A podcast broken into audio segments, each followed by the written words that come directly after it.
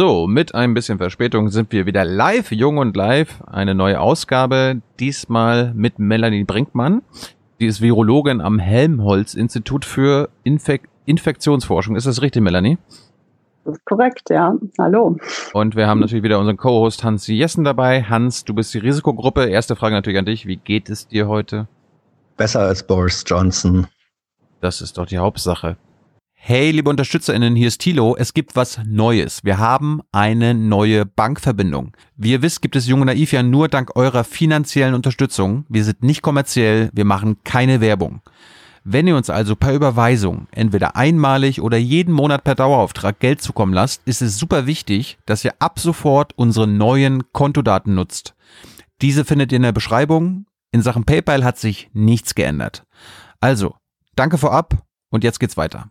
Melanie, sag, sag uns mal, fangen wir mal damit an. Äh, wie wird man überhaupt, wie wird man überhaupt Virologin? Warum bist du Virologin geworden? Das sind zwei unterschiedliche Fragen. Das eine ist, wie wird man das? Und das andere ist, warum, wie, wie bin ich das geworden? Ne? Also Virologe ist ja kein geschützter Begriff. Das können Ärzte werden und auch Biologen.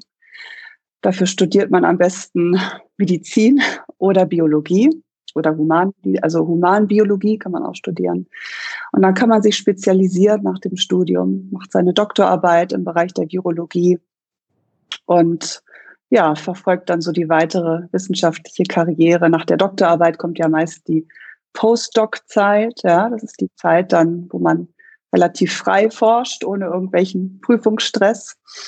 Und danach begibt man sich dann weiter auf die, auf die Suche nach einer Arbeitsgruppenleitung oder Professur. Mhm. Du hast ähm, am 6. November des letzten Jahres, also noch gar nicht so lange her, eine Antrittsvorlesung gehalten mit dem spannenden Titel Die faszinierende Welt der Viren. Das klingt ein bisschen sarkastisch aus heutiger Sicht. Mhm. Aus heutiger Sicht, da stimme ich euch zu. Das ist wirklich ähm, das hat man damals, äh, habe ich auch eher über andere Viren gesprochen, die ich sehr faszinierend finde. Das sind Herpesviren, die ich äh, sonst sehr stark erforsche. Und äh, trotzdem finde ich Viren schon immer noch sehr faszinierend. Aber äh, und was ich faszinierend finde, ist wirklich das, was wir gerade sehen, das ist so ein kleines ja, Partikelchen, was man nicht mit bloßem Auge nicht erkennen kann, dass das Menschen wirklich sehr krank machen kann und nicht nur direkt, sondern eben auch die Auswirkungen, die wir jetzt auf das Leben sehen und die Wirtschaft, das ist schon verrückt. Und äh, ja, faszinierend finde ich das im Moment auch nicht mehr so recht. Aber wenn man wirklich nur das Virus betrachtet, wie es den Menschen krank macht und die Mechanismen dahinter, das ist schon sehr spannend. Können wir mal ein paar Grundlagen klären? Also äh, erklär uns mal für Dove, was ein Virus ist und was der Unterschied zu einem, zu einem Bakterium ist. Also Viren können sich nicht alleine vermehren. Das können Bakterien ja ganz gut. Äh, Viren brauchen dafür den Menschen oder den oder eine Pflanze oder ein Tier oder können sie auch in Bakterien vermehren. Und äh, das ist eben das äh, Spannende daran, dass sie sich an den Menschen oder an den Wirt, sage ich jetzt mal im größeren, sehr gut angepasst haben. Äh, sie dringen in, in den Körper ein, sie packen sich einmal komplett aus benutzen unsere Maschinerie, um sich zu vervielfältigen, um sich wieder zusammenzubauen und dann den Körper wieder zu verlassen und munter weiter Menschen zu infizieren. Und das, das ist sehr unter, das machen Viren sehr unterschiedlich. Manche verbreiten sich über, ja, über Aerosole, wie zum Beispiel die Windpocken, ne? die heißen nicht umsonst Windpocken, werden mit dem Wind verbreitet. Dann gibt's Viren äh, wie das Grippevirus, Influenza oder das SARS-Coronavirus, was sich über Tröpfchen verbreitet. Und dann gibt es auch Viren, die, da geht das deutlich schwieriger. Da braucht man schon Übertragung durch Blut zum Beispiel. Und ja, wo war jetzt mein Faden? Ähm, was war eure Frage? Die, also äh, Unterschied Bakterien, Viren. Richtig, genau. Und das ist eben eine große Unterscheidung. Die Viren bringen das eigentlich alles selber mit, was sie brauchen, um sich zu vermehren. Ja, und die, die Viren müssen uns eben dafür ja, ausnutzen. Das sind sozusagen Parasiten. Mhm. Ähm, du hast das eben schon gesagt, dich faszinieren besonders Herpesviren. Das war, glaube ich, auch, ist dein Forschungsschwerpunkt. Ähm, da gibt es durchaus Menschen, die fragen, na ja, jetzt reden wir aber über Corona. Ist sie da eigentlich überhaupt als Expertin qualifiziert? Bist du das? Ist das so wie, sagen wir mal, wenn einer, früher sagte man Automechaniker bei BMW gelernt hat, der kann dann im Zweifelsfall aber auch einen VW-Motor reparieren. Ist das so ähnlich ähm, oder ist es anders? Also es ist schon so, dass man sich sehr stark spezialisiert heutzutage. Ja, ich glaube nicht, dass einer, der ein Motorrad bauen kann, äh, unbedingt gleich umschwenken kann auf einen LKW. Aber ähm, Viren sind schon, also vor allem die Interaktion eines Virus mit dem mit dem Körper, mit dem Wirt, ja, also mit den Zellen und mit dem Immunsystem. Das ist relativ ähnlich bei, bei Virusinfektionen. Und ähm, ich bin jetzt auch nicht nur Virologin, die jetzt nur auf das Virus guckt, sondern ich schaue ganz genau, was, wie macht das Virus eigentlich krank und welche Mechanismen gibt es bei der Immunabwehr? Und wenn diese Immunmechanismen ähm, überreagieren, was passiert dann eigentlich? Also als Virologe ist man heutzutage wirklich kein Fachidiot für sein Virus, sondern man, man weiß natürlich auch von allen Viren Bescheid. Und klar bin ich kein, äh, keine Expertin wie jetzt der Christian Drosten, der sein äh, Leben diesen, äh, diesen Coronaviren widmet. Also äh, ab, absolut gar nicht. Und das habe ich, äh, das würde ich auch nie sagen. Aber äh, ich würde sagen, dass alle Virologen in Deutschland sehr wohl auch was zu diesem Virus sagen können. Ja, und das Spannende ist ja auch, wir lernen ja gerade erst ganz viel Neues über dieses Virus. Das ist ja nicht so, dass das alles bekannt ist. Man kennt die verwandten Viren und, und weiß viel über diese verwandten Viren, über SARS natürlich auch sehr viel. Äh, und trotzdem äh, lernen alle Virologen, auch die Experten, lernen gerade enorm dazu. Mhm. Du hast äh, mal gesagt, ähm, dieses Virus, also das neue Coronavirus, Covid-19, das sei ein im Grunde ein sehr erfolgreiches Virus aus, der, aus dem Blickwinkel des Virus gesehen, weil es seinen Wirt nicht tötet. Ich meine, das ist eine angenehme Nachricht für mich als äh, Risikogruppe. Aber wieso ist das erfolgreich und wieso ist gerade, dass es mich nicht tötet, dann am Ende doch vielleicht ein Risiko? Ja gut, das habe ich so, glaube ich, nicht gesagt, denn es tötet ja den Wirt. Ja, mhm. das ist leider so. Äh, ich habe das so gemeint, es ist sehr erfolgreich, weil es sich so leicht verbreitet. Also Ebola zum Beispiel ist die Übertragung deutlich schwieriger. Das geht nicht über Tröpfcheninfektionen. Und, äh, und, und das Virus tötet sein wird. Ja, es gibt Stämme von Ebola, die haben eine 90-prozentige äh, Mortalitätsrate, sehen wir da bei den Infektionen. Äh, und das ist für das Virus nicht besonders schlau, denn wenn der Wirt tot ist, kann es sich nicht sehr gut weit verbreiten. Ja. Und es ist natürlich viel einfacher bei einem Virus, was sich jetzt verbreitet äh, in Menschen, die gar nicht merken, dass sie krank sind. Ja, das ist das Problem. Ich gehe raus, ich merke nicht, ich bin krank, aber ich trage das Virus in mir und treffe natürlich dadurch auch nicht die Vorsichtsmaßnahmen, die ich treffen würde, wenn ich wüsste, dass ich krank bin. Wenn ich spüren würde, ich bekomme Fieber, werde ich ja gezwungen, zu Hause zu bleiben, mich ins Bett zu legen. Und das ist eben das, das Heimtückische an diesem Virus, dass es so so unbemerkt sich verbreitet. Und wenn dann ein Mensch, der eben keine Symptome hat, aber das Virus trägt und ansteckend ist, dann dann auf einen Menschen trifft, den das Virus umhauen kann, weil er eben zur Risikogruppe gehört oder äh, eine Vorerkrankung, also älter ist oder eine Vorerkrankung hat. Wir sammeln hier nebenbei Fragen aus dem Live-Chat, über Twitter, aus dem Forum. Leute, da geht, damit geht's gleich los. Geduldigt, geduldigt euch noch ein bisschen. Ein paar Fragen haben wir erstmal noch. Äh, das Ding heißt ja Covid-19. Heißt das also, dass es schon vorher 18 verschiedene andere gab und ist Covid-20 schon am Start? Also Covid heißt ja nicht das Virus, sondern die Erkrankung. Okay. Ja, das, das Virus heißt SARS-Coronavirus 2 und das heißt zwei, weil wir davor ja schon mal ein sehr stark verwandtes Virus kennengelernt haben. Das war 2002, 2003. Also das müsste man jetzt SARS-Coronavirus 1 nennen. Und das ist ja wieder von der Bildfläche verschwunden. Und Covid-19 heißt jetzt die Krankheit. Das ist so wie bei HIV, das ist das Virus, und AIDS ist die Erkrankung, die durch das Virus verursacht wird. Und Covid-19 heißt einfach nur, es ist 2019 zum ersten Mal aufgetaucht. Und äh, ja, kommt äh, Covid-20 wieder. Das, äh, also es ist schon, es, es stimmt einen schon nachdenklich, auch als Virologen selbst. Ja, man hält Vorlesungen, man spricht über diese Viren, die über Zoonosen vom Tier auf den Menschen übertragen werden. Und man sagt eigentlich auch, ich, ich höre mich das noch sagen neulich in der Vorlesung, da haben wir auch SARS sehr, eine, sehr intensiv diskutiert und ich habe zu den Studenten gesagt, das nächste Virus wird kommen. Äh, wann genau wissen wir nicht. Und ein paar Wochen später war es soweit. Ja, und man ist dann, obwohl man es eigentlich weiß und alle reden drüber im, im, im Feld, ist man dann trotzdem ja erschüttert, wenn es dann so auf einen niederprasselt. Ist eigentlich, ähm, du hast ja äh, gesagt, die Coronaviren, das sind eine größere Familie. Ich glaube, sie hat mindestens sieben Familienmitglieder oder so. Die sind unterschiedlich gefährlich und riskant.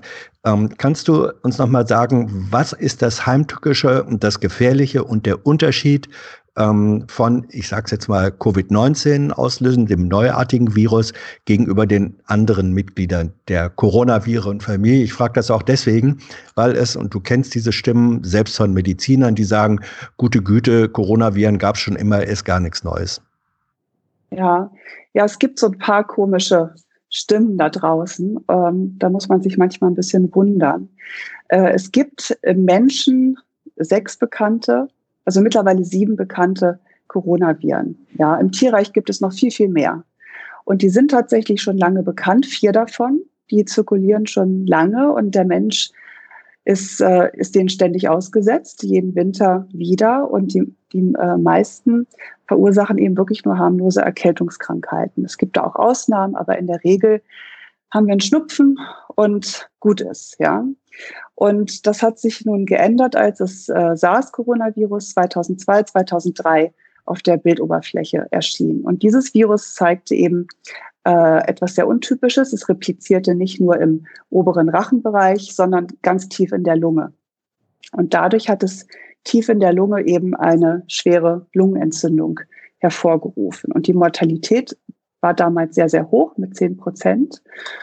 Und diese Patienten waren aber so krank, dass sie eben direkt ins Krankenhaus kamen und dort versorgt wurden. Und das war dann auch damals ein Problem, dass eben das Krankenhauspersonal sich angesteckt hat mit diesem Virus. Aber es konnte sich nicht so weit verbreiten, weil die Leute eben vorher nicht so ansteckend waren, ja, bevor sie ins Krankenhaus gingen.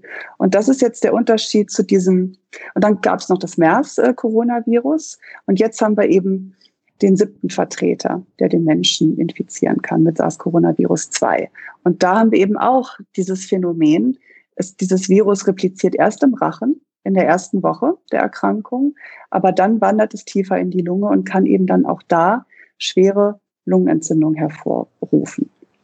Und es kann auch gut gehen. Bei den meisten Patienten geht es ja auch gut. Ja, da bleibt es, ist man nach einer Woche wieder in Ordnung, sage ich mal. Und nach einer Woche sieht man, kann man dann sehen, wird es schlechter oder kuriert man das Virus wieder gut aus. Aber jetzt auch wieder doofe Frage, macht es einen Unterschied, ob ich so ein, so ein bisschen äh, Corona habe oder viel bekommen habe oder wenn ich den einmal quasi damit angesteckt wurde, dann habe ich das?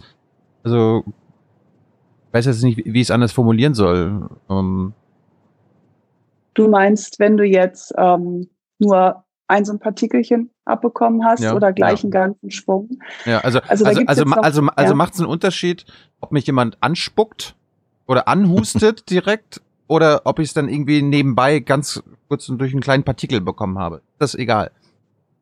Nee, das ist nicht egal. Also die Dosis ist da schon auch ein wichtiger Punkt. Wenn dich genau. jemand anhustet, hast du eine deutlich größere Wahrscheinlichkeit, dass du infiziert wirst. Das ist schon auch eine Dosis.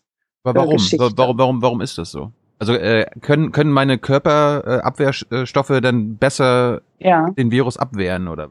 Ja, äh, es gibt so ein paar Mechanismen, die der Körper hat. Das ist zum Beispiel, dass unsere Schleimhäute, die sind ja relativ feucht und die können schon auch verhindern, dass das Virus sich erstmal hinsetzt, ja, sondern es wird gleich wieder rausgespült, also wegtransportiert. Aber je mehr Virus auf einmal kommt, desto schwieriger wird das. Es ist einfach dann wirklich, ja, ich habe jetzt gerade keinen guten Vergleich, ja, aber wenn du nur mit, mit einem Tennisball, wenn ich jetzt nur mit einem Tennisball auf dich werfe, habe ich, ist die Chance äh, nicht so groß, dass ich dich treffe, aber wenn ich gleich 20 Stück nehme, werde ich dich schon treffen. Und, und eine andere Frage, die ich jetzt mir gestellt hatte, angenommen, bin damit erkrankt, ich bin nach zwei Wochen quasi wieder gesund. Bin ich dann immun dagegen und kann auch andere nicht mehr anstecken? Habe ich den Virus dann nicht mehr im Körper oder? Also da gibt's noch nicht so viele Daten zu. Ja, es gibt Daten, die zeigen, also die zeigen ganz klar, man hat eine Antikörperantwort. Du bildest Antikörper, wenn du infiziert wurdest. Ähm, man muss jetzt erstmal sehen und viele, viele Menschen dafür testen, wie lange wird denn dieses Virus nachdem die Symptome abgeklungen sind, noch ausgeschieden. Da gibt es erste Studien. Das kann aber auch sehr unterschiedlich sein bei Menschen. Manche scheiden das Virus vielleicht ein paar Tage nach Symptomende nicht mehr aus. Andere scheiden es länger aus. Da kann man jetzt nicht genau sagen, so, an Tag drei nach Symptomverlust bist du nicht mehr ansteckend. Und äh, das ist gar nicht so einfach, diese Versuche. Man, die PCR ist ja sehr sinnvoll. Damit kann ich nachweisen, ist das Virus überhaupt noch da. Aber ich kann nicht sagen, ist es jetzt noch infektiös. Und da gibt es erste Studien, die wirklich geschaut haben, haben das Virus dann isoliert und in die Zellkultur gebracht und konnten dann zeigen, das Virus, das, das, ist, das macht nichts mehr. Ja, das, äh, ich sehe es trotzdem noch in der PCR, aber es kann nicht mehr äh, die Zellen infizieren. Und dann würde ähm, man sagen, so, der Patient ist nicht mehr infektiös. Zwei Fragen. Erstens, was ist PCR? Ich glaube, es ist eine bestimmte Form äh, des Tests. Und zum Zweiten, ähm, du hast jetzt drüber gesprochen, äh, man ist dann vielleicht nicht mehr infektiös, also nicht mehr ansteckend. Ist man aber selber dann auch immun? Das heißt, kann man es selber dann genau. nicht mehr kriegen? Genau, das, die Frage bewegt äh, viele Menschen und das äh, sieht, also es ist sehr wahrscheinlich, dass man eine Zeit lang immun ist. Also wir, wir sehen, dass die Antikörper gebildet werden.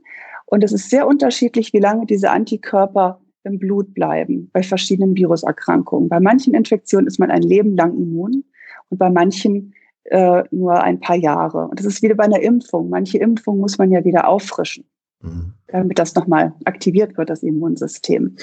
Und jetzt kennen wir ja diese Krankheit erst seit Dezember letzten Jahres und kann noch nicht wirklich Aussagen darüber treffen, wie lange werden die Menschen immun bleiben. Man vermutet aber auf Basis von älteren Daten mit den anderen Coronaviren, dass man schon ein bis zwei Jahre zumindest immun ist. Wie, ähm, ist es überhaupt möglich, jetzt einen Impfstoff dagegen zu? Wie, wie macht man das? Wie macht man das? Also es gibt ganz verschiedene Ansätze dafür, sogenannte Impfplattformen. Und das ist mittlerweile wirklich sehr, sehr gut entwickelt und aufgestellt. Es gibt ganz verschiedene Ansätze. Zum einen kann ich direkt das Erbgut äh, benutzen, was für einen gewissen Teil dieses Virus kodiert. Also dass, wenn ich dieses Stück ähm, Nukleinsäure in den Körper gebe, macht der Körper dann das Virusprotein und kann dann dagegen eine Immunantwort auslösen. Das ist eine Methode. Und da kann man, unterscheidet man nochmal ein bisschen spezieller, aber das, ähm, genau. Und dann gibt es die Möglichkeit, äh, auch mit inaktiviertem Virus zu impfen, also dass man dem Organismus vortäuscht, wir haben hier jetzt eine echte Infektion, aber das Virus kann sich nicht mehr äh, weiterentwickeln im Menschen. Das ist eigentlich so eine sehr gängige Form der Impfung. Also das Virus ist nicht infektiös, aber trotzdem denkt das Immunsystem, oha, da ist etwas Fremdes, ich bilde eine Immunantwort. Und dann gibt es noch andere Plattformen. Und das ist für dich gerade das Faszinierende, dass wirklich ganz verschiedene Ansätze gerade parallel gefahren werden. Und die müssen jetzt eben ins Tiermodell, die müssen getestet werden und dann müssen sie in klinischen Studien analysiert werden. Und für einen ersten Impfstoff gibt es jetzt tatsächlich, ich glaube, seit letzter Woche auch schon die erste klinische Studie.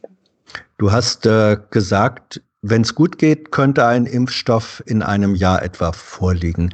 Ähm, das ist, ist das, sehr optimistisch. Ja, eben. Wenn's, Warum, warum dauert das denn geht. so lange? Ja. Das dauert so lange. Also wir haben schon mal sehr viel Zeit gewonnen, weil wir schon von SARS und MERS gewisse Plattformen entwickeln konnten und schon wissen, gegen welchen Teil des Virus kann das Immunsystem eine richtig gute Antwort entwickeln. Diese Vorarbeiten haben wir schon gemacht, aber trotzdem fängt man ja, also man fängt nicht ganz bei Null an, aber trotzdem muss man das alles noch mal ein bisschen adaptieren. Und ein Impfstoff muss erst auf seine Sicherheit getestet werden, denn ich gebe den Menschen, die vollkommen gesund sind, ja, denen injiziere ich etwas. Es ist ja nicht, dass jemand krank ist und ich gebe dem ein Medikament und hoffe, es wirkt. Ich gebe das gesunden Menschen. Also muss ich erst mit einer kleinen, also fange ich erst im Tiermodell an, dann nehme ich eine kleine Gruppe von jungen Personen, die ich, denen ich diesen Impfstoff gebe. Dann muss ich erstmal schauen, funktioniert der überhaupt? Und dann auf längere Zeit auch erstmal sehen, hat der irgendwelche Nebenwirkungen. Wenn das nicht der Fall ist, kann ich die Gruppe an Patienten erweitern. Ja, das sind diese ganz typischen klinischen Studien und die muss man so durchführen. Das ist einfach ethisch sonst nicht vertretbar. Um, es sind, glaube ich, die Zahl stammt ja auch von dir, 20 Institute, Forschungslabors, die an Impfstoffen mit unterschiedlichen, ähm, wie du gesagt hast, auf unterschiedlichen Wegen arbeiten. Das ist ja auch das sind Wirtschaftsinteressen, äh, die auch mit dahinter stehen. Was findet da statt? Ist das jetzt so ein wahnsinniger Konkurrenzkampf, wo der eine versucht, den anderen auszustechen, weil derjenige, der als erster auf dem Markt ist, zugelassen, wird vermutlich auch ein Wahnsinnsgeschäft machen? Oder ist es so, dass es in dieser Situation eine Ethik von Forschern und Wissenschaftlern gibt, die sagen, nein, wir müssen uns austauschen? Was ist da los? Also Austausch findet statt zwischen den Wissenschaftlern und es gibt natürlich trotzdem immer eine gewisse Konkurrenzsituation. Ja, bin ich der Erste, der jetzt einen Erfolg nachzuweisen hat. Aber ich glaube, das ist gut. Ja, das ist für die Qualität gut und auch äh, ja für den Wettbewerb. Und ich glaube, das ist ganz normal. Und das, das sehe ich jetzt überhaupt nicht kritisch. Und je mehr äh, positive Nachrichten wir haben, äh, die, die müssen ja nicht unbedingt weiterführen. Ja, nur weil jetzt eine ähm, Firma die ersten Erfolge sieht in der klinischen Phase 1, heißt es nicht, dass sie, äh, dass sie unbedingt weiterkommen. Also ich glaube, je breiter man das jetzt fährt, desto besser. Und das ist absolut wichtig auch. Aber, aber setzen wir jetzt quasi aufs FDP-Prinzip, dass der Markt das regelt mit dem Impfstoff? Oh, jetzt wird's politisch. Ja klar. Willkommen bei Jung und Live. Ja. ja, meine Premiere bei euch, ja. Genau.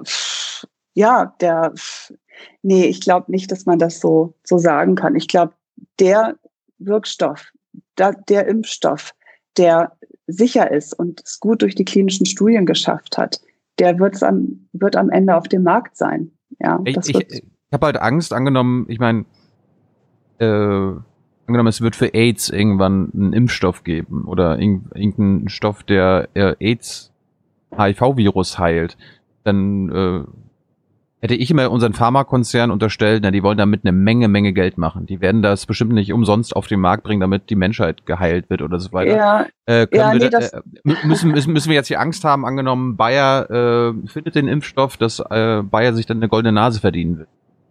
Nee, an so einem Impfstoff kann man sich ja auch keine goldene Nase verdienen. Ne? Am Wirkstoff kannst du dir eine goldene Nase verdienen. Denn der heilt ja die Krankheit nicht unbedingt aus. Ja, also die HIV-Medikamente, die eliminieren ja das Virus nicht.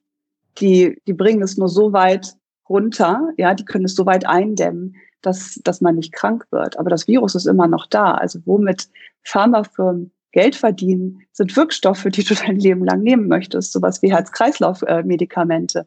Aber mit Impfstoffen äh, wird, glaube ich, ein Pharmaunternehmen jetzt nicht reich. Wenn ein äh, Impfstoff tatsächlich, wenn es gut geht, in einem Jahr vorliegt. Bis dahin kann man ja aber nicht ein Volk äh, in Quarantäne halten und schon gar nicht international. Jetzt gibt es etwas dazwischen, ähm, nämlich Tests und Entwicklung von Testen. Und da scheint es eine große Hoffnung zu geben, dass relativ bald Teste, die, ähm, die man selber auch durchführen kann, so ähnlich wie Schwangerschaftstest vielleicht, wo dann auf Antikörper getestet wird. Wo man also jemand zu Hause, der nicht weiß, habe ich Schnupfen oder nicht, macht diesen Test und wenn dann Antikörper festgestellt werden, weiß man, aha, ich bin wohl positiv. Ähm, nee. Das hat eine, hat ja. eine Mhm. Äh, Verzögerung von zehn Tagen, habe ich gelesen. Korrigiere mich, wenn ich da ganz falsch liege. Ist das ähm, etwas, was demnächst kommen wird und was einfach eine größere Sicherheit für Menschen schafft, äh, die nicht wissen, bin ich infiziert oder nicht? Ja, das muss, da muss ich ein bisschen weiter ausholen. Es gibt die Antikörpertests und wie du schon sagst, da habe ich die gewisse Verzögerung. Also von der Infektion bis zu dem Zeitpunkt, wo ich dann Antikörper nachweisen kann, vergehen zehn Tage bei diesem Virus. Ja. Sprich, um festzustellen, jetzt im frühen Stadium bin ich krank oder nicht, macht der Test nicht viel Sinn. Der Antikörpertest macht aber total viel Sinn, wenn ich äh, testen möchte, wie viele Menschen in der Bevölkerung haben jetzt eigentlich diese Erkrankung schon hinter sich, sprich, die sind immun. Und die wären natürlich äh, sofort wieder einsetzbar. Ja, also die müssen nicht mehr in die häusliche mhm. Quarantäne. Also ich würde, ich wünschte, ich wäre schon, äh, hätte schon hinter mir und hätte Antikörper. Also dafür ist dieser Antikörpertest ganz, ganz äh, wichtig und auch später für Studien, die dann schauen, Mensch, wie viele Menschen hatten denn jetzt wirklich diese Erkrankung? Denn dann kann man ja auch erst die Mortalitätsrate wirklich bestimmen. Im Moment tappen wir ja noch ganz viel im Dunkeln und haben diese große Dunkelziffer. Also der Antikörpertest bringt nur etwas, um nach, und das ist nach Abklang der, der ersten Symptome schon, kann ich sagen. Die Person hatte die Infektion und die kann jetzt einen Freifahrtschein bekommen. Ja, der Arzt kann direkt wieder an den Patienten, was perfekt wäre. Er kann nicht mehr krank werden, zumindest für einige Zeit. Was du jetzt meinst mit diesem Schnelltest, dass ich sehen möchte, oh, bin ich jetzt gerade positiv oder nicht? Das ist eher ein Antigentest. Mhm. Und der komplementiert diesen PCR-Test, von dem wir jetzt häufig hören. Der PCR-Test hat einen Nachteil. Ich nehme die Probe beim Arzt, ich muss die Probe zum Labor schicken, das Labor macht den Test und dann dauert es noch, bis das Ergebnis auch wieder übermittelt wird. Und da ist ein gewisser Zeitverlust. Und außerdem stapeln sich auch teilweise die, die Proben schon und die Kapazitäten werden ja jetzt auch äh, erhöht. Aber äh, das ist im Moment schon ganz schön am Anschlag. So, und dann, äh, und deshalb sind in der Entwicklung auch andere Testverfahren. Testverfahren, dass ich wirklich direkt in der Hausarztpraxis diesen Test machen kann, dass ich nicht diese PCR-Reaktion brauche, die wirklich nur im Labor gemacht werden kann, sondern dass der Hausarzt eine Probe nimmt, dann hat er vielleicht so einen, ja, so einen kleinen Schwangerschaftsstreifen oder so einen kleinen Chip, gibt da die Probe rauf und die Probe sagt ja oder nein, du bist positiv. Und die guckt auf Bestandteile des Virus. Die guckt nicht auf Antikörper. Mhm. Ja, die hat zwar Antikörper gegen das Virus auf der Oberfläche, dann bindet das Virus an diesen Antikörper und der Test schlägt aus. Rot, blau, ja, nein. Das ist dann die Detektionsmethode. Und das ist der wichtige Unterschied. Ja, das eine sagt mir am Anfang, ich habe das Virus oder nicht, und der andere sagt mir, ah, ich hatte die Infektion schon. Melanie, wir machen mal, wir fangen mal an mit den äh, Fragen von dem Publikum. Äh, können ja mal vier, fünf hintereinander machen. Fand ganz gut. Äh, gibt es eine Gretchenfrage in der Virologie? Eine Gretchenfrage? Mhm. Was ist denn eine Gretchenfrage? Goethe, Faust, die alles entscheidende Frage. Ähm, also die eine, man könnte auch sagen, gibt es da eine Millionen-Dollar-Frage, an der sich alles ah. entscheidet. Die Millionen-Dollar-Frage, oh Gott. Die Frage habe ich offensichtlich nicht. noch nicht bekommen. Ja, siehst du? Naja, willkommen, willkommen bei Jung und Live. Willkommen bei Jung und Live, ja. Die Gretchenfrage. Ich stelle sie, ähm, stell sie dir am Ende nochmal. Ja, lass mich noch so ein machen? bisschen nachdenken. Ja, ich habe jetzt echt mit einer Maskenfrage gerechnet, ne? Ah, die kommt noch. also, pass auf, wir fangen mal, wir machen mal weiter. Jenny möchte wissen, welche Lehren sollten eine Regierung und Gesellschaft aus das ist eine gute Frage. Es kommen bestimmt nur gute Fragen. Also ich glaube, was, was ich faszinierend finde zu beobachten, ist, dass die asiatischen Länder, die die SARS-Epidemie erlebt haben, ja, als direkte Nachbarn von China, dass die einfach schon Erfahrung hatten im Umgang mit so einem Virus. Und das hatten wir hier noch nicht so richtig.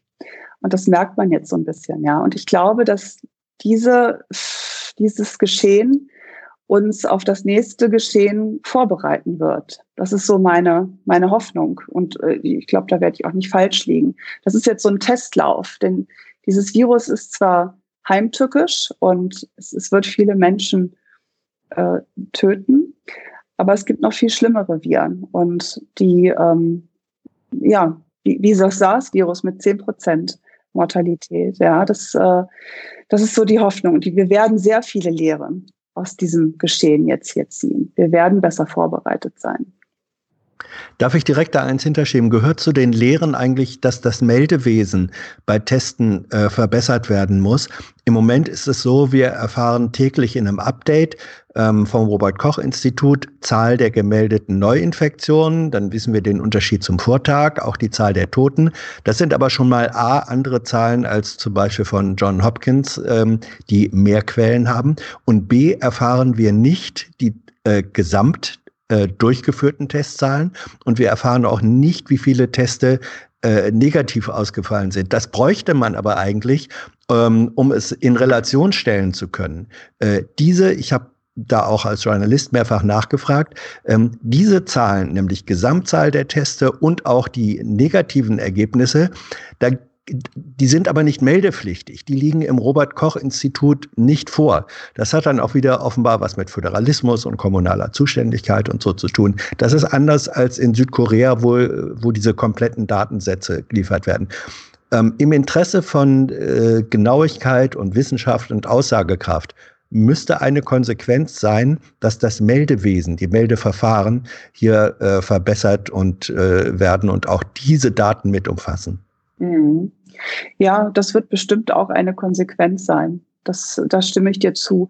Es hat aber auch einen Vorteil, dass, ähm, dass es nicht von oben alles reguliert wurde. Ja, man in den USA hat man gesehen, dass, äh, dass das ganz schön schief gegangen ist, äh, dass die Tests von oben sozusagen reguliert wurden, dass das zentral reguliert wurde. Und hier in Deutschland war es eben dezentral. Und was mich damals schon fasziniert hat im Januar, weiß ich noch genau, habe ich mit äh, Kollegen in der Diagnostik gesprochen am Institut für Virologie und die haben gesagt, ja, wir, wir sind jetzt hier gerade dabei, diese Tests zu etablieren. Ja, und das hat jeder einfach von sich aus gemacht. Und wir sind in Deutschland wirklich gut aufgestellt, was diese Testkapazitäten angeht. An vielen Orten in ganz Deutschland sind Labore, die das beherrschen und äh, auf die, dessen, deren Ergebnisse man sich auch verlassen kann. Ja, und das ist, glaube ich, schon ein, ein Riesenvorteil, dass das sofort überall angelaufen ist und das nicht von oben erst kommen musste. So, jetzt hier ist das Meldesystem und jetzt macht ihr mal diesen Test und dann ist da vielleicht ein Fehler, wie es ja in den USA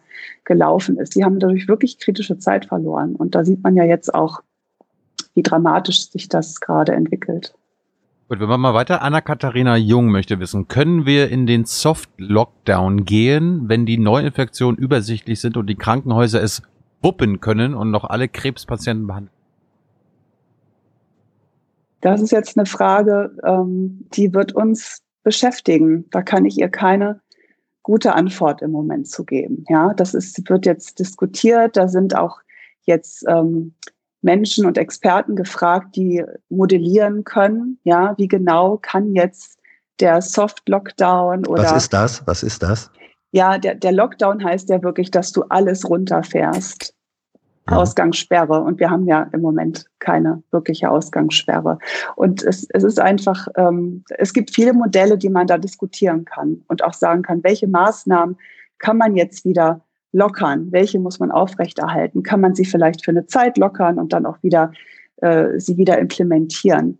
Das sind alles Fragen, da gibt es jetzt noch keine gute Antwort zu. Was was ganz klar ist und was jetzt bei in China auch ganz spannend ist, die hatten ja ihren kompletten Lockdown und die haben es ja wirklich geschafft, diese Infektion, die Ausbreitung zu stoppen. Ja, aber jetzt stehen die vor dem nächsten Problem. Äh, wir haben ja keine Herdenimmunität äh, in der Bevölkerung erreicht in China. Also kann es jederzeit wieder zu neuen Ausbrüchen kommen. Und die äh, gehen da jetzt natürlich rigoros vor und gucken genau, wer kommt denn jetzt in unser Land. Ja, das hat sich ja umgedreht. Am Anfang waren wir nervös, wenn chinesische äh, ja, wenn, wenn Menschen aus China zurückkamen oder herkamen und jetzt ist es genau andersrum. Das ist dann wirklich eine, das wird eine Kunst. Das wird eine, ich sage immer gerne, es wird eine Operation am offenen Herzen. Ja, da wird es Versuche geben und am Schluss wird man hoffentlich einen guten Weg finden und man wird bestimmt auch vielleicht Entscheidungen treffen, die dann dazu führen, dass Infektionszahlen wieder hochgehen. Und da muss man ganz schnell wieder angleichen, denn es ist ein Experiment. Keiner weiß es richtig.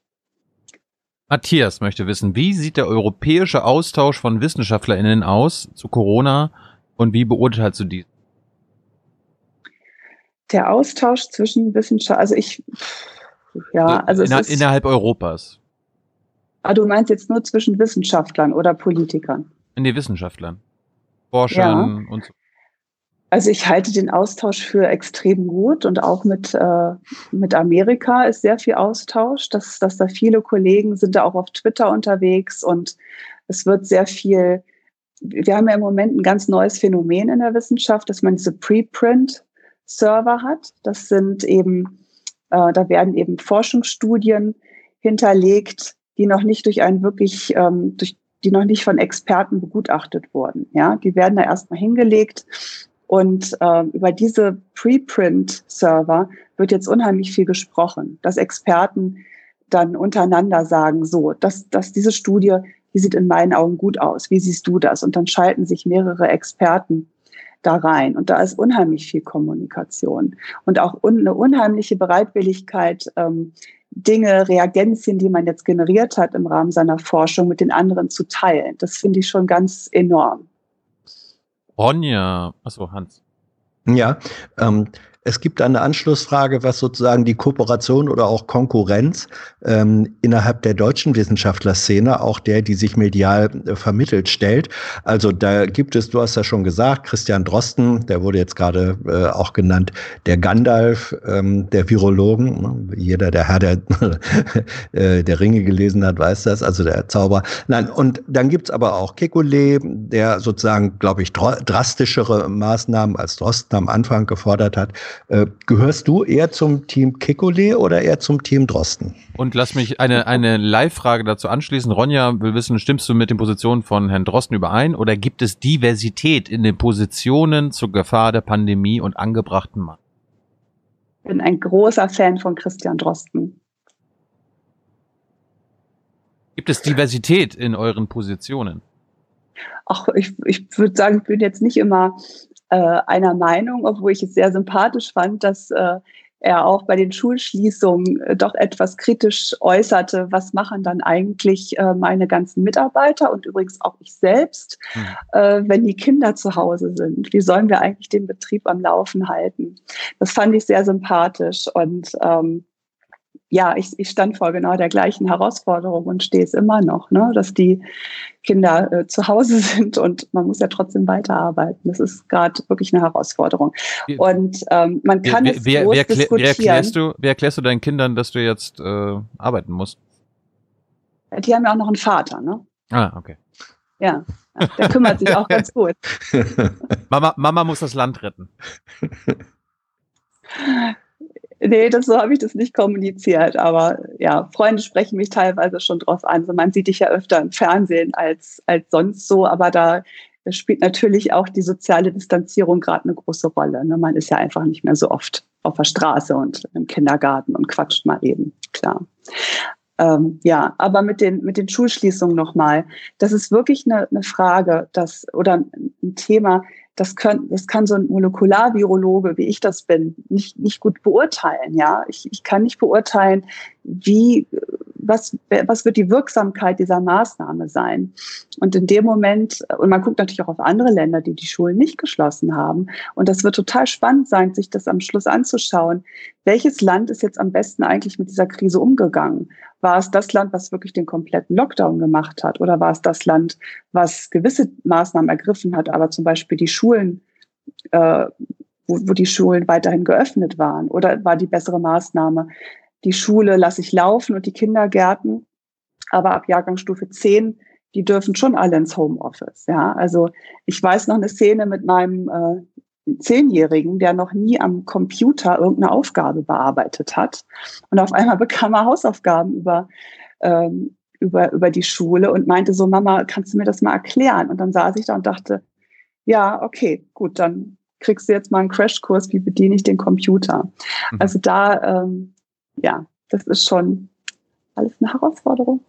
Gut, Stahlpest Donner möchte wissen, haben wir Glück, dass der Virus nicht zufällig schädlicher ist? Könnte es nochmal ein Ausmaß wie eine spanische Grippe geben oder pestähnliche Zustände? Oder sind wir dafür prinzipiell zu weit gesellschaftlich und technisch, dass das passieren kann? Nee, sowas könnte schon nochmal passieren. Dass es uns ein Virus trifft, was, was deutlich, deutlich schlimmer ist als das, was wir jetzt haben. Ja, das kann schon sein.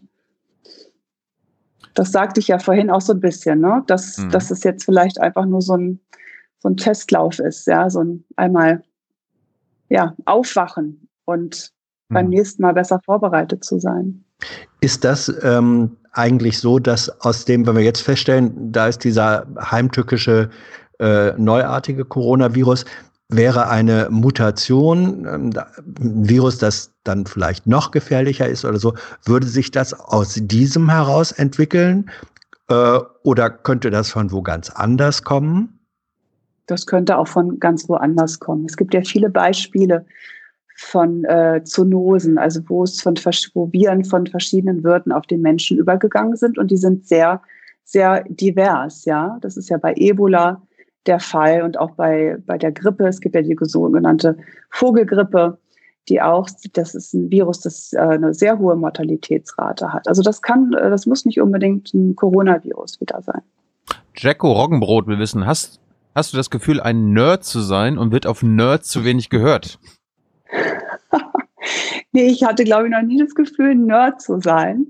Ähm, und äh, ich finde es aber schon, also was ich gerade ganz cool finde, und ich glaube, dass ich merke auch, dass viele Leute einfach interessiert sind an Virologie, ja. Also wenn ich, wenn ich so das höre, wer alles so den Podcast von Christian Drosten hört, da freue ich mich immer total, ja, weil man da echt viel lernen kann.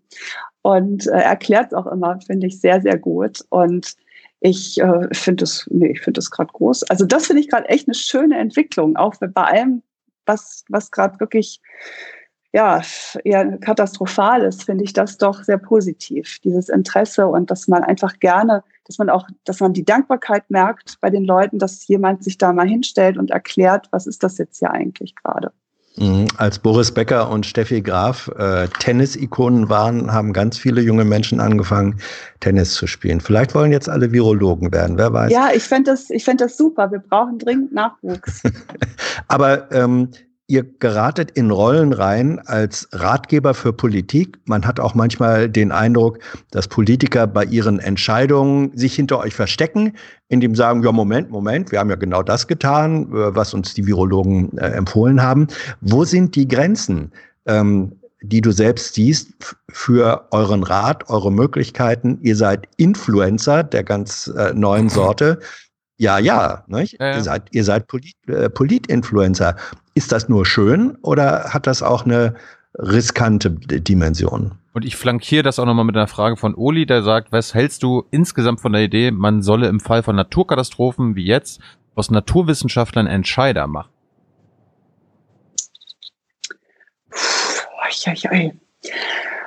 Also ich, ja, also ich bin ich bin im Moment froh, dass ich kein Entscheider sein muss. Ja, denn ich sehe ja nur, ich sehe ja nur meine Expertise und das ist die der Virologie. Ich kann also dem, also ich berate keine Politiker, ähm, aber zumindest nicht direkt, aber ich, ich kann denen genau sagen, das weiß man jetzt über dieses Virus. Ja, das ist so und so, verbreitet es sich und dementsprechend würde ich vorschlagen, die und diese Maßnahmen, um die Verbreitung einzudämmen zu treffen. Entscheiden muss das dann der Politiker, ja. Und die entscheiden im Moment tatsächlich auch auf, ja, es ist nicht einfach im Moment. Ich wollte nicht in der Haut stecken. Die, wir wissen ja einfach noch nicht genug über dieses Virus, ja. Es, es, es wird sich, also wenn wir jetzt mal sechs Monate nach vorne schauen, wird sich das ändern und ich werde Entscheidungen wieder anpassen können und müssen. Aber im Moment müssen die wirklich mit sehr wenig Evidenz entscheiden. Aber ich glaube, das ist einfach jetzt auch deren Job und im Moment, finde ich, machen die einen guten Job und sie hören eben auch auf die Experten. Aber das äh, ein gutes Beispiel fand ich da schon auch. Der Christian Drosten hat ja auch gesagt, also Schulschließung, ich weiß nicht und bitte bedenkt, was machen wir mit den ganzen äh, Eltern, die Ärzte sind und, und arbeiten müssen. Was, was machen die mit ihren Kindern? Und das funktioniert ja auch nicht hundertprozentig. Und äh, trotzdem wurde entschlossen, die Schulen zu schließen. Also es ist ja nicht so, dass wir da den kompletten Einfluss hätten. Wir können ja einfach auch nur, und, und da hört ja auch unsere Expertise auf, ja. Das können wir nicht beurteilen diese einzelnen Maßnahmeneffekte. Wir können nur von unserem Standpunkt beratend tätig sein. Wenn du, sagst, wenn du sagst, wir könnten noch einige Sachen herausfinden, was sind denn so Sachen, die äh, wir noch über Corona herausfinden könnten? Was sind die also Donald, Trump, Donald Rumsfeld würde sagen, was sind die Known Unknowns und, und was sind die Unknown Unknown? Also was wissen wir noch nicht, was wir aber gerne herausfinden möchten und was können wir uns gar nicht vorstellen, äh, was wir noch gar nicht wissen? Also es gibt, es gibt schon in der Tat sehr viel. Vieles habt ihr eigentlich schon gefragt. Wie lange ist man eigentlich immun? Mhm. Wie lange ist der, der natürliche Immunschutz? Wenn ich das jetzt schon wüsste, hätte das ähm, große ein, hat das einen Einfluss auf die Impfstoffentwicklung, ja? Oder auch äh, zum Beispiel, wie mutiert dieses Virus eigentlich? Wie verändert sich das? Denn ein Wirkstoff, wenn man jetzt Wirkstoffe anwendet, können die, üben die einen gewissen Druck auf das Virus auf, ja? Und das, und Mutationen geschehen ja ständig, aber manchmal begünstigt, begünstigt eine Mutation das Wachstum in, äh, im Beisein eines gewissen Wirkstoffes und es entstehen dann resistente Mutationen. Und äh, das ist auch etwas, wir müssen dieses Virus erst nochmal verstehen. Wie verändert es sich über die Zeit? Wie äh, verbreitet es sich eigentlich auch in unterschiedlichen Kulturen? Ja, verbreitet es sich in Norditalien jetzt eigentlich anders als äh, wo die Menschen jetzt einen anderen Lebensstil pflegen als in, in Norddeutschland, ja, wo die Menschen ja eher etwas Abstand voneinander halten. Das sind alles so ganz wichtige Fragen und äh, die werden Entscheidungen sehr nachhaltig auch beeinflussen.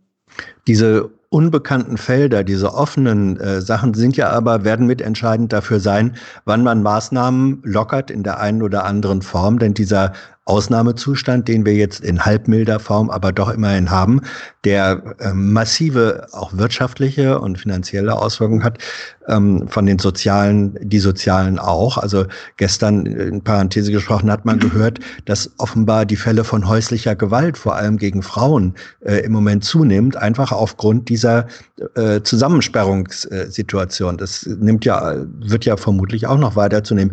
Ähm, Im Moment fokussieren sich viele drauf und sagen, na ja, ähm, nach Ostern. Nach Ostern, also nach, ist ja sowieso so und nochmal ein Freiraum. Und nach Ostern normalisiert es sich dann vielleicht wieder. Ist das eine realistische Perspektive? Du schüttelst Nein. den Kopf. Nein. Nee. Nee, ich habe da ja mein Bild vom Zug. Das habe ich ja jetzt schon mal gebracht. Ich bringe es trotzdem nochmal. Äh, was wir jetzt gerade machen, ist den Hochgeschwindigkeitszug, der auf diesen Abgrund zusteuert mit vielen Millionen Toten, wenn man einfach weiterfährt, dass man den bremst. Und äh, das macht, was China auch gemacht hat. Die Infektion, die Übertragung so weit runterbringt, dass die Fallzahlen geringer werden, ja, die Zahl der Neuinfektionen. Mhm. Und jetzt kann man natürlich auch hoffen oder manchmal denken so, und wenn wir das geschafft haben, dann können wir ja wieder losfahren. Aber das geht nicht mit voller Geschwindigkeit. Dieser, dieser Weg wird, wird holprig. Ja, man kann vielleicht wieder ein bisschen sagen wir mal, wir bremsen auf 30 km/h runter, dann können wir wieder auf 50, 60, 70 ähm, beschleunigen. Aber wir müssen dann immer wieder schauen, wie entwickelt sich das. Und wir müssen und viel, viele Tests durchführen, um zu schauen, wo flammen neue Infektionsherde auf und die dann auch wieder bekämpfen, ja, diese kleinen Feuer wieder austreten. Und dazu brauchen wir eben diese große Kapazität an, an den Tests. Wir brauchen neue Testsverfahren, die ja in der Entwicklung sind. Die kommen auch bestimmt bald. Und das wird es ja auch alles, wird, wird helfen, ähm, da zu justieren. Das wird eine reine Feinjustierung. Ja, und ähm, das, das ist ein holpriger Weg. Also, dass man wieder back to normal äh, geht nach Ostern, das äh, halte ich für ausgeschlossen. Und was natürlich die, die Geschwindigkeit des Zuges sehr verändern wird, ist, ähm, wenn wir Therapien entwickeln können. Wenn wir, wenn, also es gibt ja schon erste klinische Studien mit Wirkstoffen.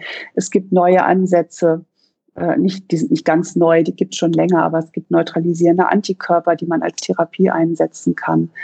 Da gibt es schon sehr viele Entwicklungen. Und sowas kann natürlich das unheimlich verändern. Ne? Wenn ich eine Therapie habe, äh, kann der Zug deutlich schneller fahren wieder.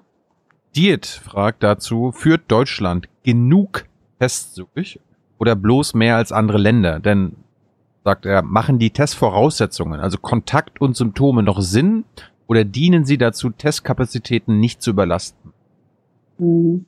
Also ich glaube, wir sind jetzt in Deutschland an einem Punkt, wo die Fallzahlen so hoch sind, dass wir nicht mehr alle testen können. Das wird wieder möglich sein, wenn man jetzt die Zahl der Neuinfektionen reduziert. Und also wenn man die Notbremse jetzt richtig stark zieht, ne, von 250 auf 30 kmh. Und dann hat man wieder die Situation, die wir ja am Anfang hatten, dass man wirklich dieses Track and Trace wieder einführen kann. Und das sagt ja auch die WHO ganz klar. Wir müssen viel testen. Und, und da wird, also ich bin immer fasziniert, was die Kollegen in der Diagnostik jetzt gerade aufbauen. Die haben neue Geräte, sie können die Blut, die, die Ausstattung der Blutbank mitbenutzen, um die Testkapazität hochzufahren. Das, ähm, das Problem, was wir da jetzt ein bisschen haben, ist, dass, äh, dass es keine Reagenzien mehr gibt oder einen Reagenzienmangel gibt, dass es zu wenig Kits gibt, um diese Tests durchzuführen und auch das Personal ist, ist nicht unbegrenzt. Ja, mhm. Bei, den, bei, den, mhm. bei den Zahlen, äh, Robert Koch Institut meldet heute gut 42.000 äh, Infiz Infektionsfälle in Deutschland. Du hast mal an anderer Stelle gesagt, die Dunkelziffer könnte das bis zu 20-fache äh, betragen. Also das wären dann anderthalb Millionen tatsächlich. Ist das, war das ein gegriffener Wert? War das so eine Daumenpeilung? Würdest du das heute noch sagen? Oder von welcher Dunkelziffer der tatsächlich Infizierten muss man eigentlich ausgehen? Das kann hier keiner so genau sagen. Aber mhm. das, das liegt schon in einem sehr hohen Bereich. Ja, das ist einfach so. Aber wenn du sagst, in einem sehr hohen Bereich, Steht das nicht im Widerspruch zu Drosten, der sagte, die Mortalitätsrate in Deutschland sei auch deswegen im Moment ähm, oder die, die Schwererkrankungsrate sei deswegen so gering, weil schon sehr gründlich getestet werde. Also der geht, glaube ich, von einer wesentlich niedrigeren Dunkelziffer aus. Gibt es da Unterschiede zwischen den Wissenschaftlern? Du, das, nee, das glaube ich jetzt gar nicht mal. Ich meine, keiner weiß es genau und es sind wirklich alles nur nur Schätzungen. Und ich glaube, was man, ähm, was man wirklich bedenken muss, und die Frage, Frage bekomme ich auch immer wieder, dass, dass Leute erstaunt sind, dass wir jetzt so viele junge Menschen sehen, mhm. ja, die erkranken. Und ähm, das, und das ist, glaube ich, wirklich ein Phänomen, das sehen wir, weil wir so früh testen und weil, weil oder so viel, so breitflächig auch testen. Ja, wenn du nur an einem Standort testest, siehst du ja nicht, was passiert gerade auf der anderen Seite in Deutschland.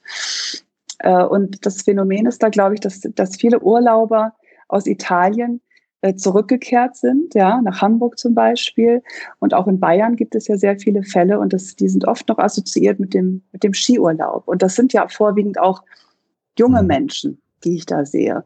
Und die, ähm, das sind so die, die ersten, die, die auffallen und auch jetzt natürlich in den Medien berichtet werden. Ja, die Medien berichten ja oft auch nur über die die schweren Fälle und nicht über die vielen leichten, weil sie das ja auch gar nicht mitbekommen. Ja, ich rede ja nicht, wenn ich äh, entweder bin ich, habe ich gar keine Symptome, das erfährt dann nie jemand, ob ich krank war, oder ich habe leichte Symptome und äh, das, das kriegt man ja gar nicht so mit. Und das ist eben diese diese Wahnsinnsdunkelziffer und das ist ganz schwierig zu bemessen und die wird man besser beurteilen können, wenn man dann auch diese Antikörpertests hat, dass man dann wirklich sieht, wie viel waren eigentlich infiziert. Und das sind, ist eine, ist eine Menge.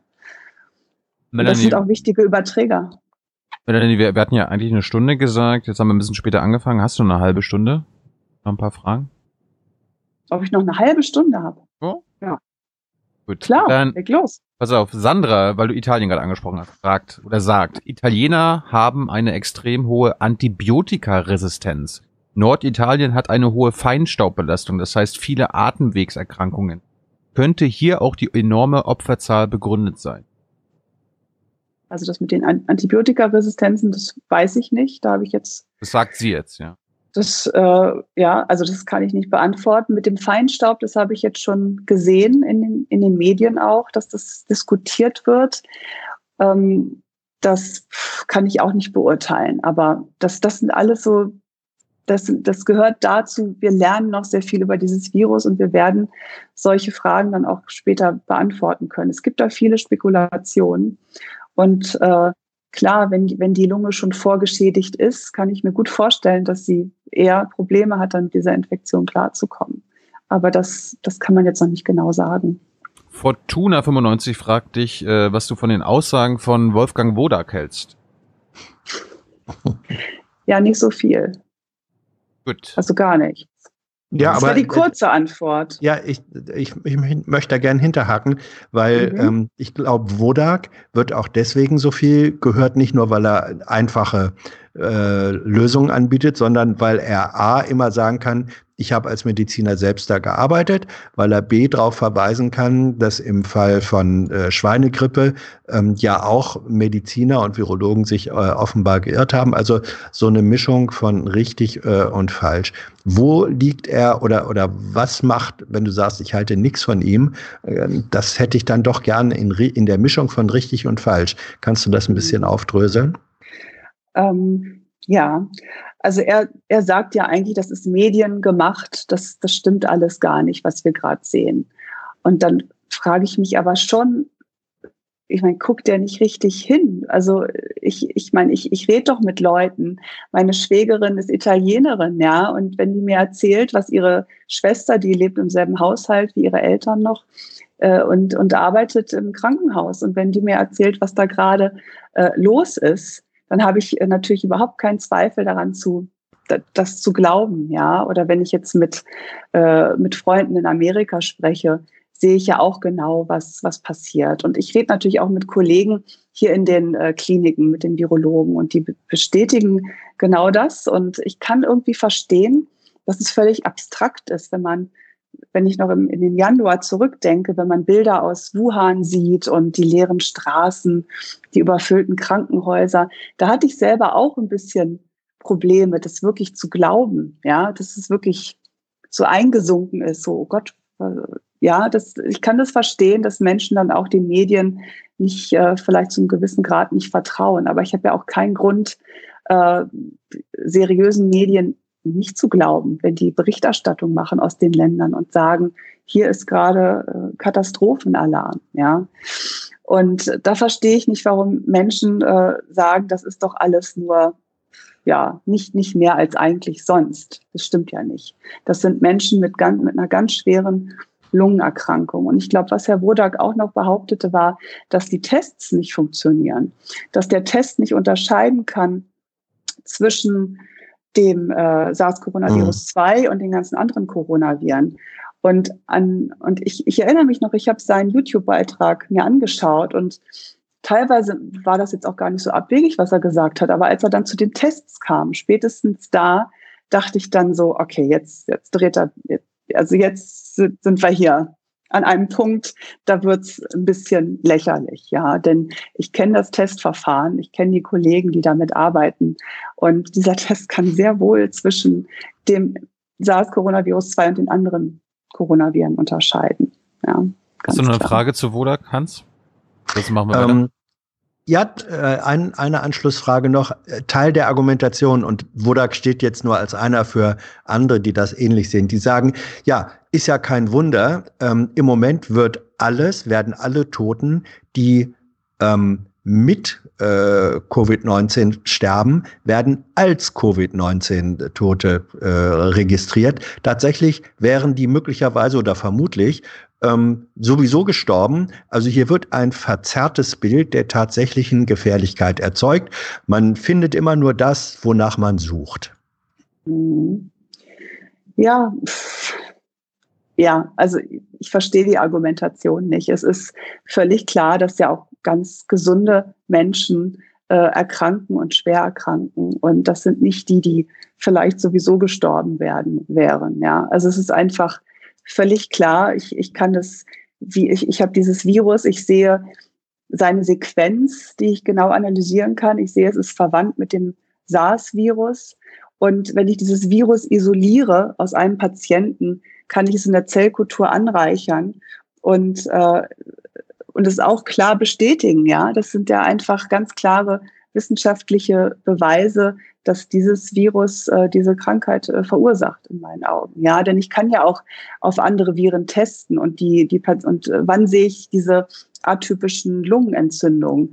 Da, da kann ich kann ja äh, ausschließen, dass es wird verursacht in dem Fall von äh, dem Influenza-Virus oder vom respiratorischen Synzytialvirus. Und da gibt es auch andere Viren, die solche Pneumonien verursachen können. Also das äh, reicht für mich als Beweis, klaren Beweis, dass ähm, dass wir, dass wir es da mit einem neuen Virus und einer neuen Infektionskrankheit zu tun haben. Gut, wir machen mal weiter. Auch aus Eigeninteresse stelle ich Herbert Schuhs Frage. Gibt es eine Einschätzung von dir, wie viel wahrscheinlicher ein kritischer Verlauf von Covid-19 für langjährige Raucher ist? Du rauchst auch gerade, ne? Mhm. Ja, also es ist schon ein guter Zeitpunkt, mit dem Rauchen aufzuhören. Also, also eigentlich immer, aber ich finde jetzt gerade, ist es auch eine gute Idee, sich gesund zu ernähren, viel an die frische Luft zu gehen und einfach sein Immunsystem ne, so ein bisschen zu boosten. Deshalb bin ich ja auch kein großer Freund von der totalen Ausgangssperre. Ich glaube, es ist ganz wichtig, dass wir uns bewegen. Und äh, Rauchen ist bestimmt, äh, es gibt auch keine handfesten Daten dazu, muss man dazu sagen. Es gibt so eine leichte Tendenz. Aber ähm, was man, glaube ich, schon sagen kann, ist, dass man natürlich auch, wenn man hier so eine Zigarette hier vielleicht auch mal teilt untereinander, ne? Man sagt, hier kann ich mal dran ziehen, das ist jetzt so, was die Übertragbarkeit angeht, jetzt nicht gerade ideal. Ja, ich glaube, kiff, kiffen tun. sollte man heutiger Zeit nicht mehr. Wenn dann allein. Kann ja mal weiter. Theodor, wir wissen, hältst du aus, aus Sicht einer Virologin Jens Spahn für einen guten Krisenminister oder für einen guten Selbstinstitut? Also, ich kann nur wiederholen, was ich vorhin gesagt habe. Ich möchte nicht in der Haut der Politiker gerade äh, stecken ich finde, er macht einen ganz guten Job. Also ich finde, im Moment halten die auch alle echt gut zusammen. Ich bin kein sehr politischer Mensch, muss man dazu sagen. Ähm, aber was ich gerade so äh, wahrnehme, ist, dass die zusammenhalten, auch wenn es da mal eine Entscheidung gibt, die nicht gleich alle treffen. Aber ich halte das gerade für eine, eine gute Phase. Also ich finde, die Politik macht sich da echt gerade ganz gut. Und auch der Jens Spahn. Gut, Trixen möchte wissen, würde es etwas nützen, wenn alle Menschen in der Öffentlichkeit Atemschutzmasken tragen? Wäre das eine nützliche Ach, Maßnahme? Wäre das eine nützliche Maßnahme für die Zeit nach der Kontaktbeschränkung? Und Uwe fragt, gibt es eine Empfehlung von Melanie, äh, Do-it-yourself-Masken zu tragen, wenn man einkaufen geht? Ja, ja, ich finde das eine ganz wichtige Frage und die ist ja auch heiß diskutiert. Ich habe mir tatsächlich jetzt eine Maske nähen lassen und ich kann euch genau sagen, warum, von meiner Nachbarin. Ähm, und zwar bin ich neulich abgeholt worden von einem Fahrer zu einer zu einem Fernsehtermin und der hat mich äh, immerhin im VW-Bus abgeholt, sprich wir hatten einen großen Abstand zueinander. Und das fand ich alles wunderbar. Und dann fing er an zu erzählen und sagte, ja, er hätte ja auch eine Grunderkrankung, hätte eine Lungenerkrankung und ich setze mal, soll ich meine Maske auch aufsetzen? Ich habe sie auch mhm. hier. Äh, red erst mal weiter. red erst mal weiter, habe ich mir gedacht. Und äh, sprach dann weiter, meinte, ja, er hätte ja auch eine, äh, nicht nur die Lungenerkrankung, sondern auch eine Herz-Kreislauf-Schwäche.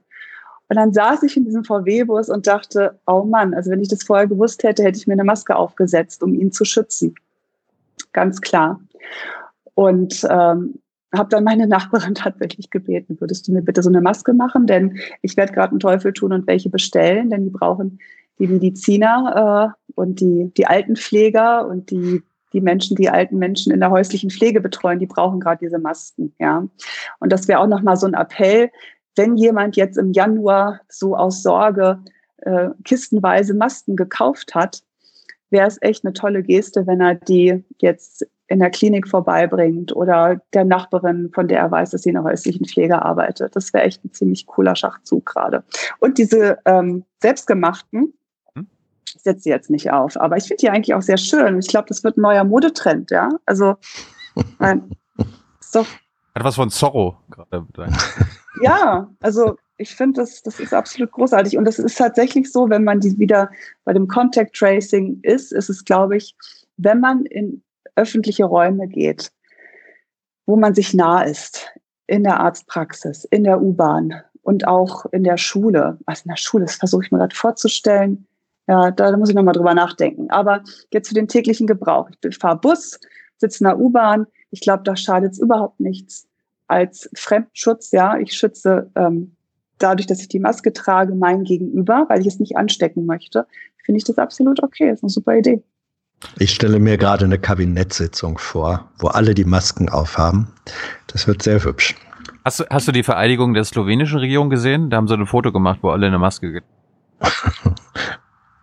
ja. Äh, Flusen Johnny fragt dich. Ich habe von Experten gehört, dass Covid-19 nach der jetzigen Welle im Herbst, Winter mit großer Wahrscheinlichkeit wiederkommen wird, bevor eine Impfung entwickelt werden kann. Kannst du das bestätigen?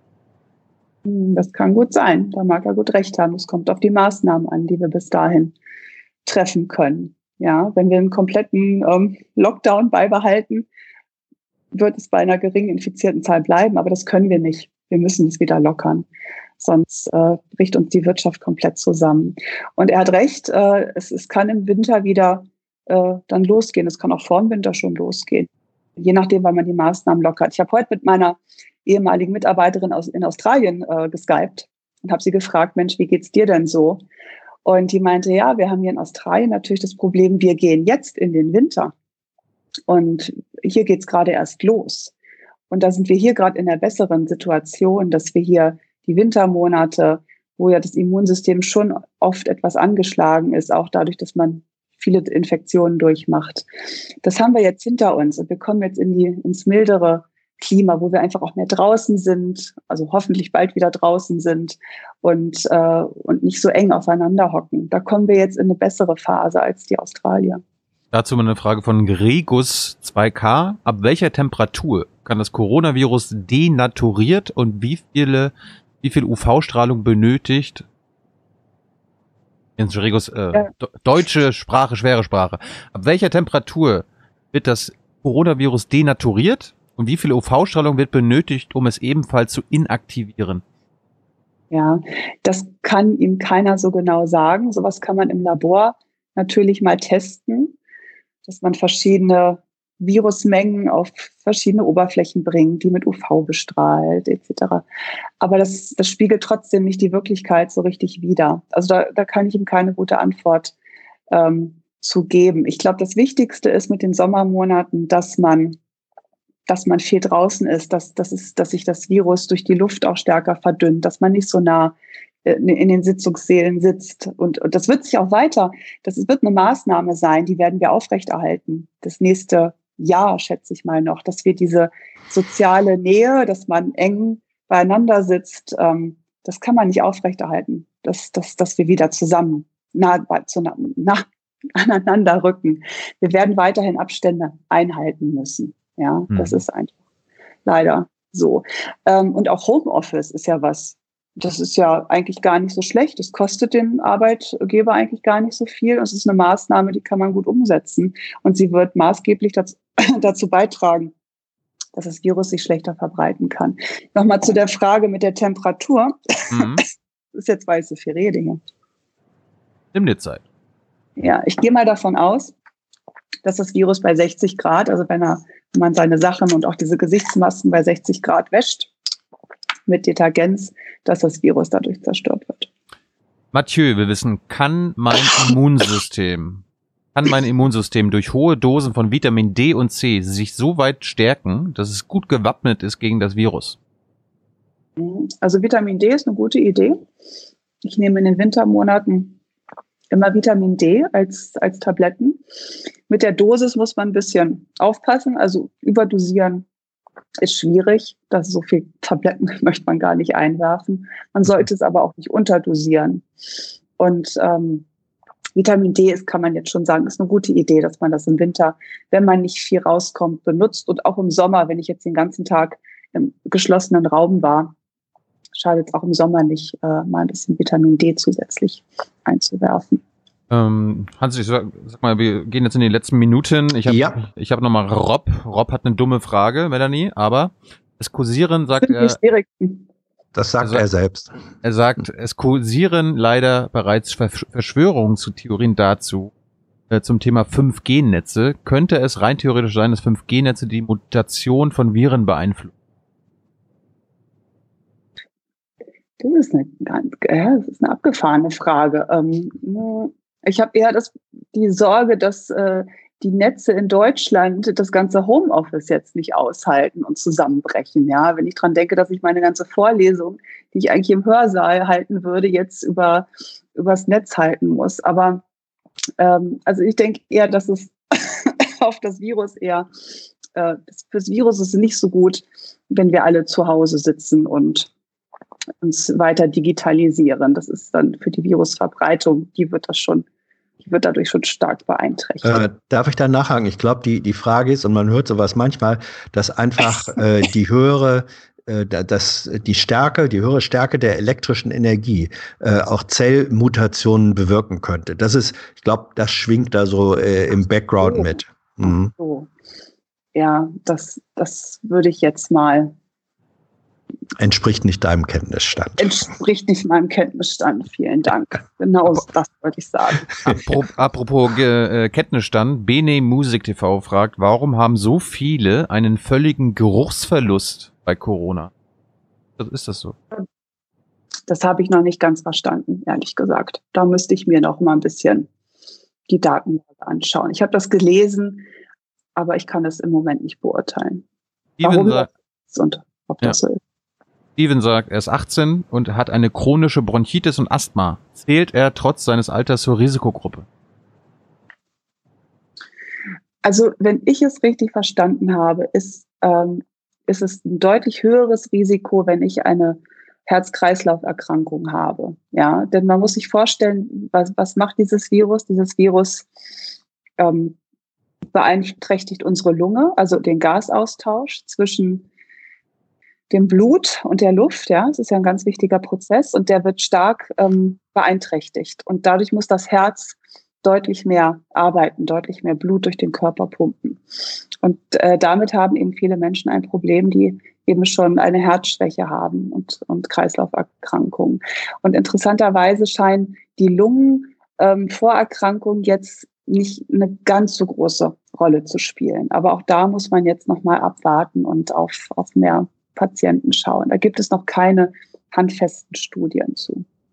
Meine vielleicht letzte Frage äh, ist, kannst du abschätzen, du beobachtest die Entwicklung, du kennst Relationen, äh, kannst du abschätzen, wann bei der Entwicklung, wie wir sie jetzt erleben, äh, das deutsche Gesundheitswesen, vor allem auf der Intensivmedizin, trotz Ausbau ähm, an den Rand der Kapazität kommt. Ist das in zwei Wochen, in drei Wochen, in vier Wochen?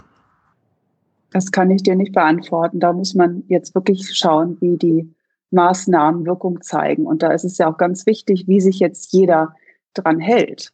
Das sehe ich ja gar nicht. Ich sehe auf der Straße, dass weniger Aktivität ist. Ich sehe aber nicht in jedes einzelne Haus, ob sich nicht doch weiterhin Menschen in größeren Gruppen versammeln. Das kann ich ja nicht kontrollieren. Und das ist ein ganz wichtiger Faktor, ob wir jetzt ähm, die, die Notbremse wirklich zu dem, also den Zug wirklich zu, in, zu dem Tempo bekommen, dass das Gesundheitssystem nicht so hoffnungslos überlastet wird.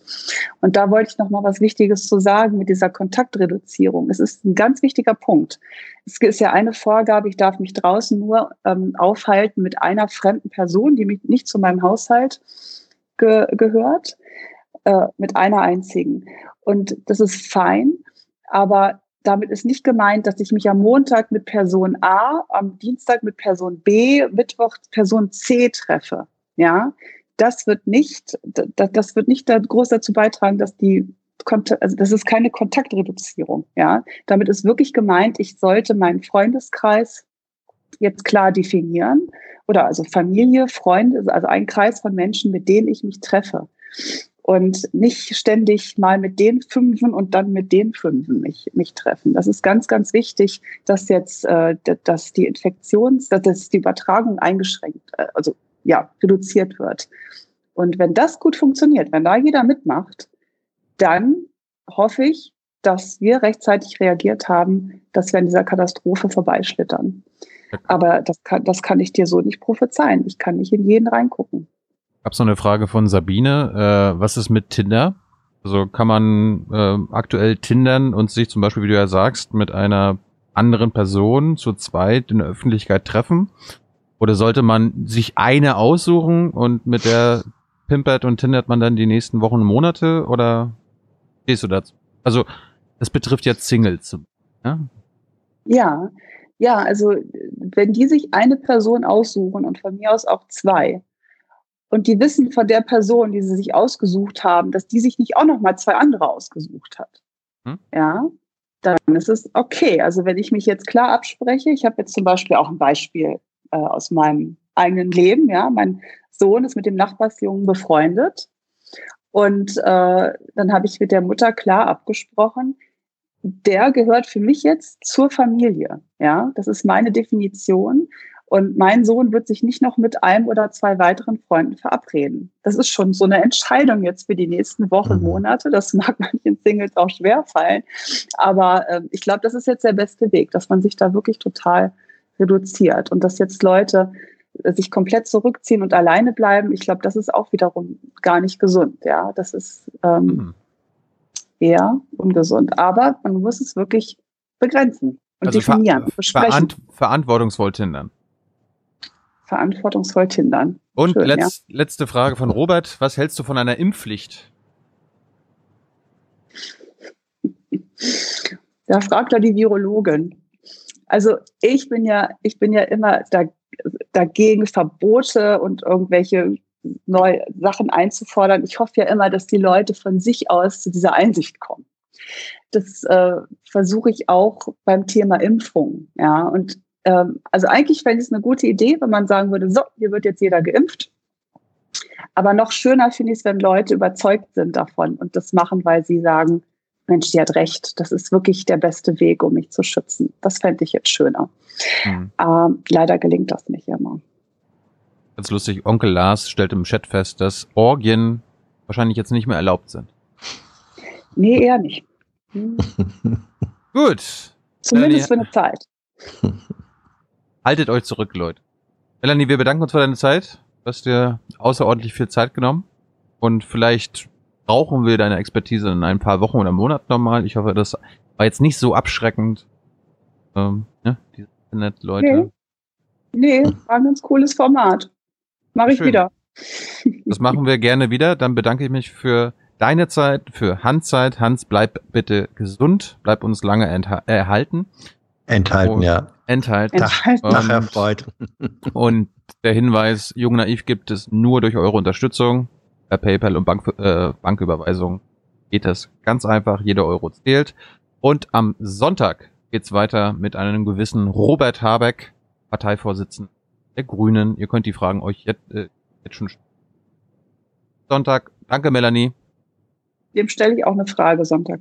Ja, bitte, kannst ja. du, kannst du, kannst du jetzt schon stellen. Was willst du denn wissen von Ja, ja, sag. sag. nee, das muss ich mir ganz genau überlegen. Ich habe ja nur eine Frage, die muss wohl überlegt sein. Du kannst auch drei viele. stellen. Ja. Ja. Schick eine Liste. Ich schicke eine Liste. Nee, ich, ich, kann mich doch da einloggen. Ja, kannst ja, du machen. Mach ich. Ja. ja. Okay. 17 Uhr. 17 Uhr am Sonntag. Gut, vielen Dank. Ciao, ciao.